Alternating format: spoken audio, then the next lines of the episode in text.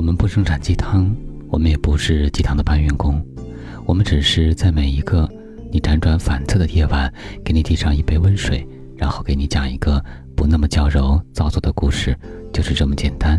这里是听男朋友说晚安，我是你的枕边男友文超。我曾在深夜做过很多错事儿，比如睡前喝很多水，第二天早上。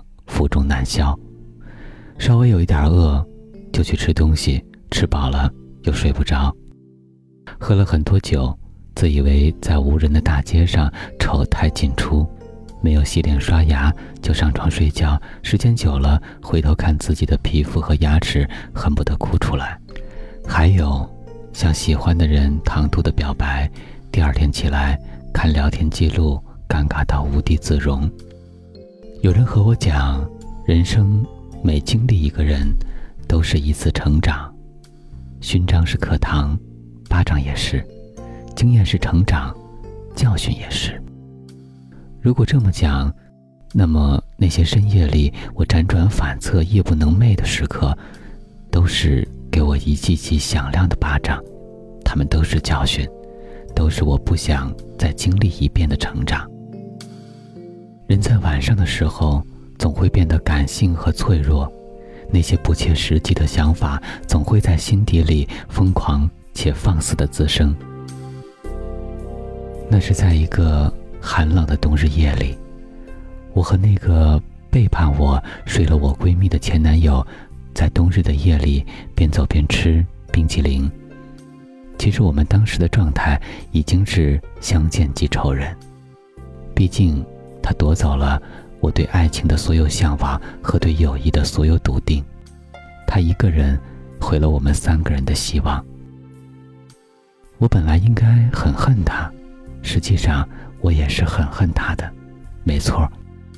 可是那天晚上不知怎么的，我就好脆弱，看着曾经我们拍下的照片、听过的音乐、聊过的对话，忽然很想他。然后手很欠的拨通了那个熟悉的电话，他也没有一点含蓄，直接接通，像是什么事儿都没发生过似的和我对话。我说：“想出来走走吗？”这是我们时隔两年后的第一次对话，还是我打给他的。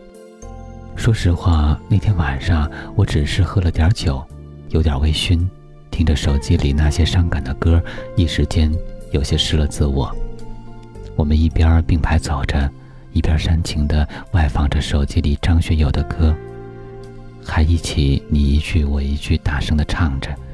走着走着，我不知道想起了些什么，眼泪就下来了。他很配合地用手轻轻地拥住我。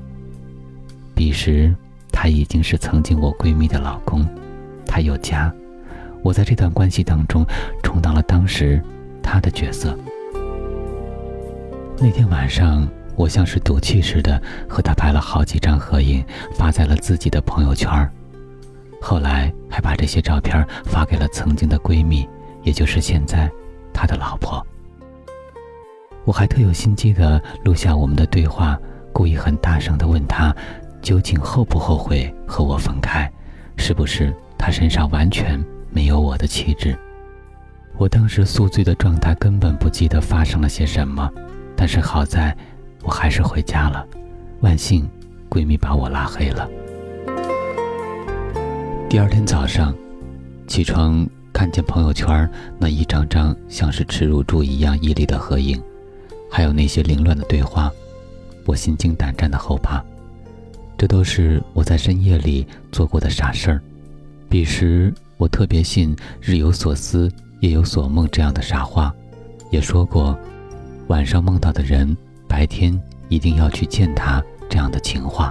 看过《大话西游》里至尊宝和小伙计的对话，我曾痴迷这种故事化的情节，但后来我才懂得，永远不要在深夜里给任何人发任何消息，更不要在深夜里发朋友圈因为这些话。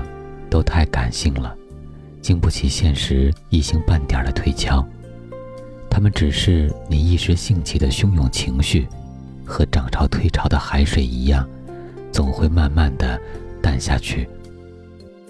我们总以为半夜想念的人就是内心真正的惦记，总想着深夜流过的泪就是忘不了的斑迹。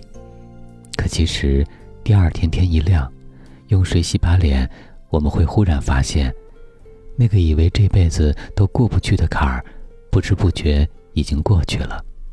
记忆里的那张脸已经模糊的可怕，甚至连输入法都已经不记得那个名字了。你会感叹，时间过得可真快，真的。昨夜把双眼皮哭成了单眼皮，今早起来就不知道泪点在哪儿了。为什么会这样呢？因为我们都太习惯把自己短暂的悲伤无限放大，都愿意把暂时的难过夸张化，愿意把无处发泄的感受寄托在。一个人身上，想着他在和自己说话，于是一下子把心里那些话、那些受过的委屈，好像通通在脑海里幻想着挥发。是有多爱，多舍不得吗？